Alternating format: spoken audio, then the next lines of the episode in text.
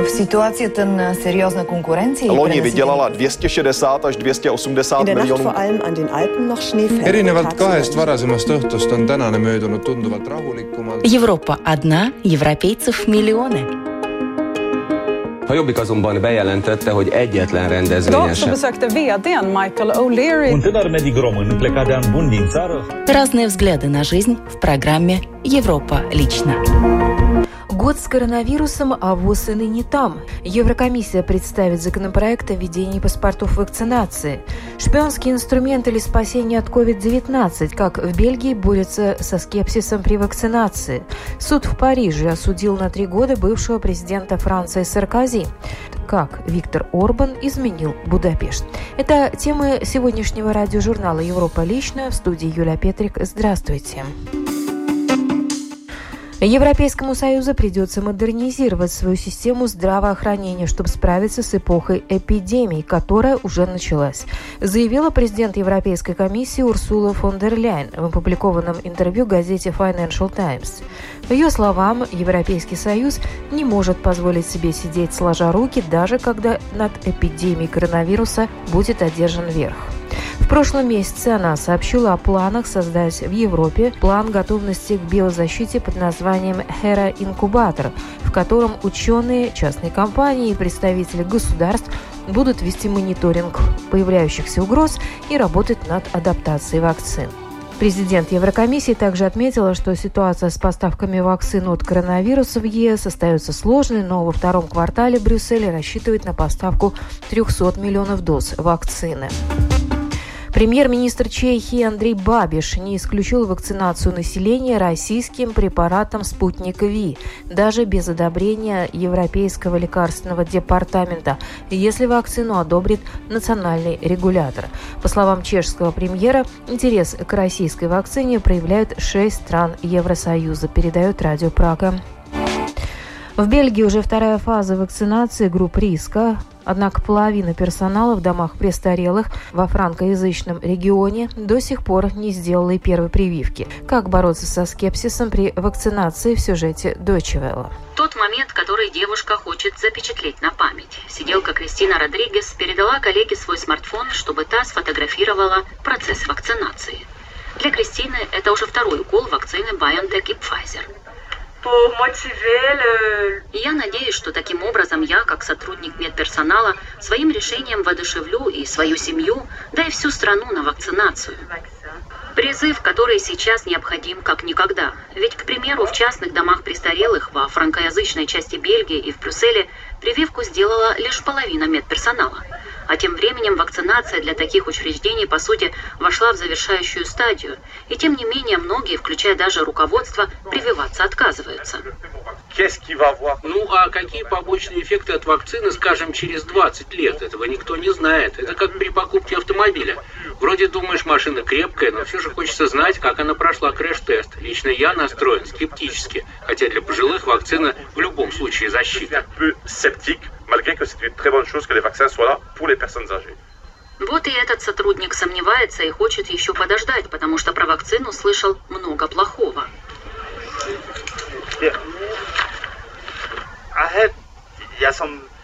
Некоторые говорят, что в вакцине есть что-то, чтобы за тобой следить. Ну, знаете, такой шпионский инструмент. И это только вершина айсберга. Ложными утверждениями, что вакцина вызывает бесплодие или даже смерть, переполнены соцсети франкоязычной части Бельгии. Глава Ассоциации частных домов престарелых считает, что развеять подобные ничем не обоснованные сомнения поможет только массовая вакцинация. Семинары и соцкомпании в интернете к желаемому результату, увы, пока не привели. I did not understand. I do not understand. У меня в голове это не укладывается. Было так тяжело. Они же видели, как умирают люди, как уходят из жизни. Это уму непостижимо. И теперь они отказываются понимать, что с помощью вакцинации смогут себя защитить. Для меня это загадка. It's unbelievable how those people do not understand that they can protect themselves. It's a big question. Частично, считают эксперты, это можно объяснить тем, что страшилки про вакцинацию в интернете в разы опережают классические СМИ с объективной информацией. Такие слухи, конечно, заставляют сомневаться, мол, может лучше и вовсе отказаться от прививки. Но при всем этом совсем не значит, что вы сторонник теории заговора. Здесь нужно быть предельно осторожным и не навешивать ярлыки, мол, ты противник вакцинации. Как раз именно такой подход и будет иметь обратный эффект. Таким образом, вы выстраиваете барьеры и, по сути, толкаете их в объятия противников вакцинации.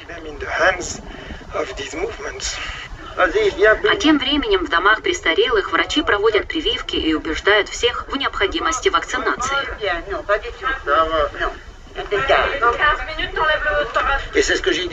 Поэтому я объясняю персоналу, что прививаться нужно. Не 70%, а всем 100%, чтобы мы смогли победить в этой борьбе. Коллеги Кристины Родригес все чаще берутся за телефоны, чтобы своими снимками мотивировать пройти прививку всех, кто это еще не сделал.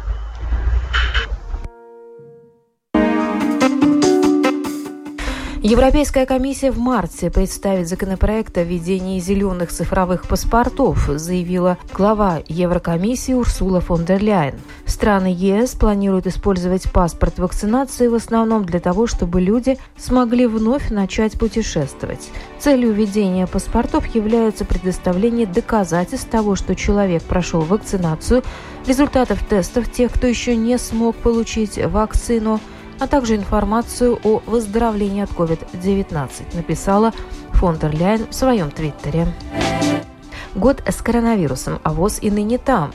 Год назад в Чешской Республике, впрочем, как и во всей Европе, были подтверждены первые случаи заражения новым типом коронавируса. Тогда еще никто не подозревал, что это будет самая настоящая пандемия. Сегодня маски на улицах и ограничения передвижения – реальность, с которой Чешская республика живет уже год. Первая информация об очередном азиатском вирусе, которая, однако, еще не вызывала беспокойства у европейцев, привыкших периодическим вбросам новостей из региона Азии о новой разновидности синдромов SARS и MERS, стала появляться в январе 2020 года – Тогда еще никто на европейском континенте не мог и представить себе, как стремительно начнут развиваться события. С конца января, когда стало очевидно, что неизвестная инфекция распространяется по европейскому континенту, в аэропортах стали проводиться проверки.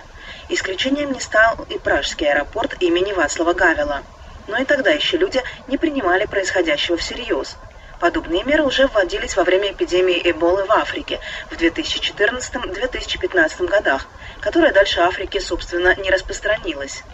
На протяжении февраля 2020 года Чешская Республика по-прежнему наблюдала за развивающимися событиями со стороны.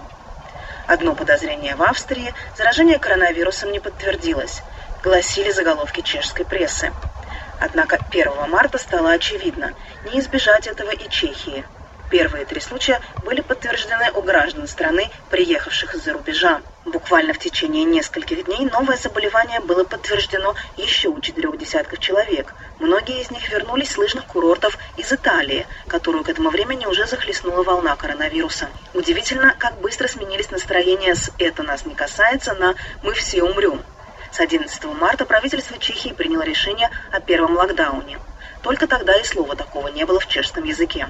В рамках первого общественного карантина были закрыты все учебные заведения.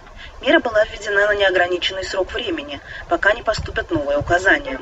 В итоге дети отправились в школы, а студенты в вузы лишь 25 мая. В первый локдаун были запрещены общественные мероприятия с присутствием более 100 человек, затем полностью. Не разрешалось собираться группами более 6 человек, закрылись музеи, галереи, театры – граждане были обязаны во всех общественных местах закрывать дыхательные пути масками. Моментально вступившие в силу жесткие меры помогли удерживать количество зараженных на рекордно низких показателях. Что же произошло за год? Внезапно Чешская республика лидирует по нелестным статистикам не только в Европе, но и в мире. Где же произошла ошибка? Правительство принимает все новые противоэпидемиологические меры, а количество зараженных, людей, находящихся в больницах, в частности в тяжелом состоянии, и количество смертей от COVID-19 продолжает расти. Самая распространенная версия – нескоординированные действия правительства после летнего сезона, когда многие вернулись из отпусков, привезя с собой коронавирус. Именно тогда было необходимо ввести строгие ограничительные меры, вплоть до локдауна, считают специалисты-эпидемиологи. Сегодня, по прошествии года с момента появления нового типа коронавируса, Чехия опять в жестком локдауне, лишь со значительной разницей в негативных показателях.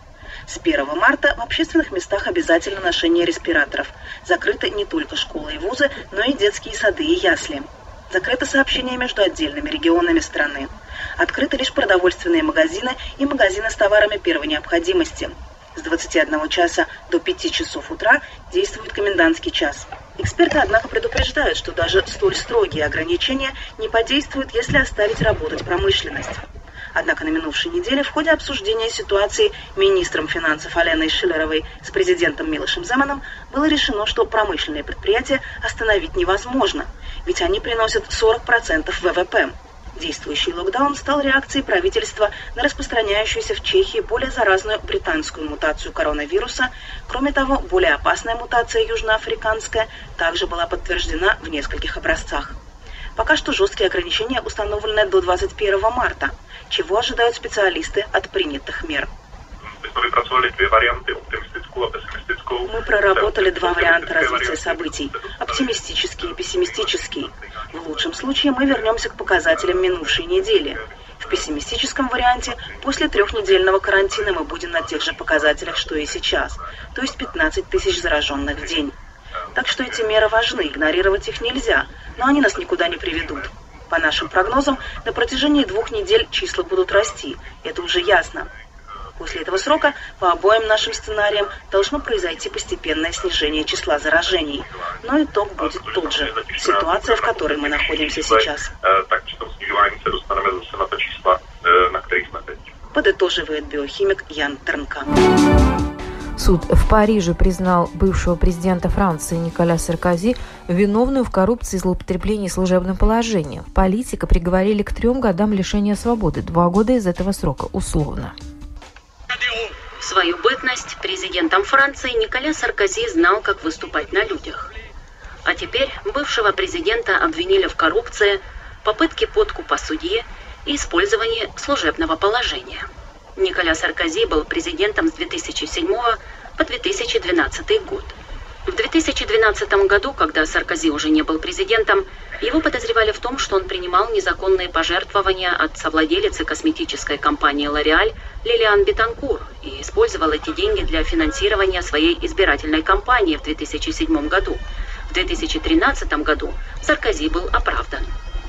Но органам юстиции в рамках расследования другого дела удалось перехватить его телефонные переговоры с адвокатом. Утверждается, что Саркози получил незаконное пожертвование в размере 50 миллионов евро от тогдашнего ливийского диктатора Муаммара Каддафи в преддверии президентских выборов 2007 года во Франции. Саркози все отрицает. Текущий процесс против Саркози, начавшийся в конце ноября 2020 года, связан с подозрениями в том, что политик, уже занимая пост президента, пытался повлиять на ход расследования дела о пожертвованиях Бетанку. По данным следствия, в 2014 году он предложил прокурору при Кассационном суде повышение в обмен на информацию о ходе расследования. Процесс против него считается уникальным, поскольку за всю историю Пятой Республики, которая началась в 1958 году с принятием новой Конституции Франции, ни один бывший глава государства не представал перед судом в связи с обвинениями в коррупции. Премьер-министра Венгрии Виктора Орбана часто упрекают в авторитарном управлении. В ЕС его нередко критиковали за давление на органы юстиции, нарушение правовых принципов, ограничение свободы печати. Но Виктор Орбан не склонен прислушиваться к чужому мнению. Сейчас он намерен заняться переездом правительственных структур. Организовано все с размахом. Это решение в Будапеште вызвало волну возмущения. В столице Венгрии Будапеште идет большая стройка. В скором будущем министерства должны переехать во дворцы. Таков план премьер-министра Виктора Орбана. Сам он уже переехал сюда. Мэр района крепости Марта Насали в шоке. Ей приходится наблюдать, как правительство фактически экспроприирует землю, принадлежащую городу. Это очень плохо для города. Я не хочу снова видеть здесь то, что было в 1944 году. Например, что касается архитектуры. Это было произвольное, диктаторское решение правительства, противоречащее интересам общества. Так думает не только Марта Насали. Местные жители не узнают свой город. Добрый день. Что привело вас сюда, госпожа мэр? Я решила посмотреть на новостройки вокруг замка. Боюсь, мы ничего не можем изменить. Тамаш Вагнер прожил здесь 26 лет. Он опасается, что в этом районе скоро просто невозможно будет жить. По его словам, мания величия правительства влетит венграм в копеечку. Вначале сказали, что все это будет стоить 75 миллионов евро. Сейчас они уже потратили 155 миллионов, но еще даже половина не готова. Мы у здания парламента на другой стороне Дуная. Сегодня площадь Кошута выглядит так же, как в марте 1944 года. Правительство восстановило памятники времен венгерского союзника Адольфа Гитлера Миклаша Хорти. Например, этот памятник, который был демонтирован после Второй мировой войны, тоже восстановлен правительством Урбана. Историк Кристиан Унгвари просматривает архивные кадры в день открытия памятника.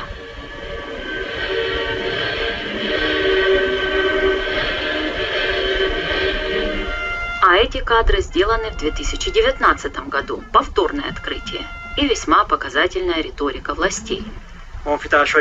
Нас называют врагами Европы, ксенофобами, исламофобами, гомофобами, только потому, что мы придерживаемся своих традиций. Венгрия может выиграть эту битву только в том случае, если наши враги поймут такие понятия, как безбожие, измена родине, деньги из-за границы, с помощью нельзя править в Венгрии. Сегодняшнюю оппозицию сравнивают с бандой террористов и предателями страны. Это удивительно. Партии, подобные той, что есть в местной оппозиции, правят по всей Европе. Почему тогда Венгрия должна быть членом Евросоюза, если тут царят совершенно иные правила, чем те, которые действуют в ЕС? Историк не понимает ностальгии Виктора Орбана по сороковым годам, ведь когда у власти был Миклаш Хорти, Венгрия пережила трагедию. И на этом программа «Европа лично» сегодня подошла к своему завершению. В передаче были использованы материалы медиахолдинга Deutsche Welle, Радио Прага Интернешнл и эстонской общественной телерадиокомпании. В студии была Юлия Петрик. Встретимся на будущей неделе с новыми событиями.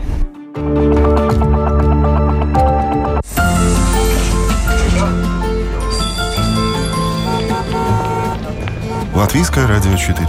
С вами в Риге и Юрмале на 107,7 FM.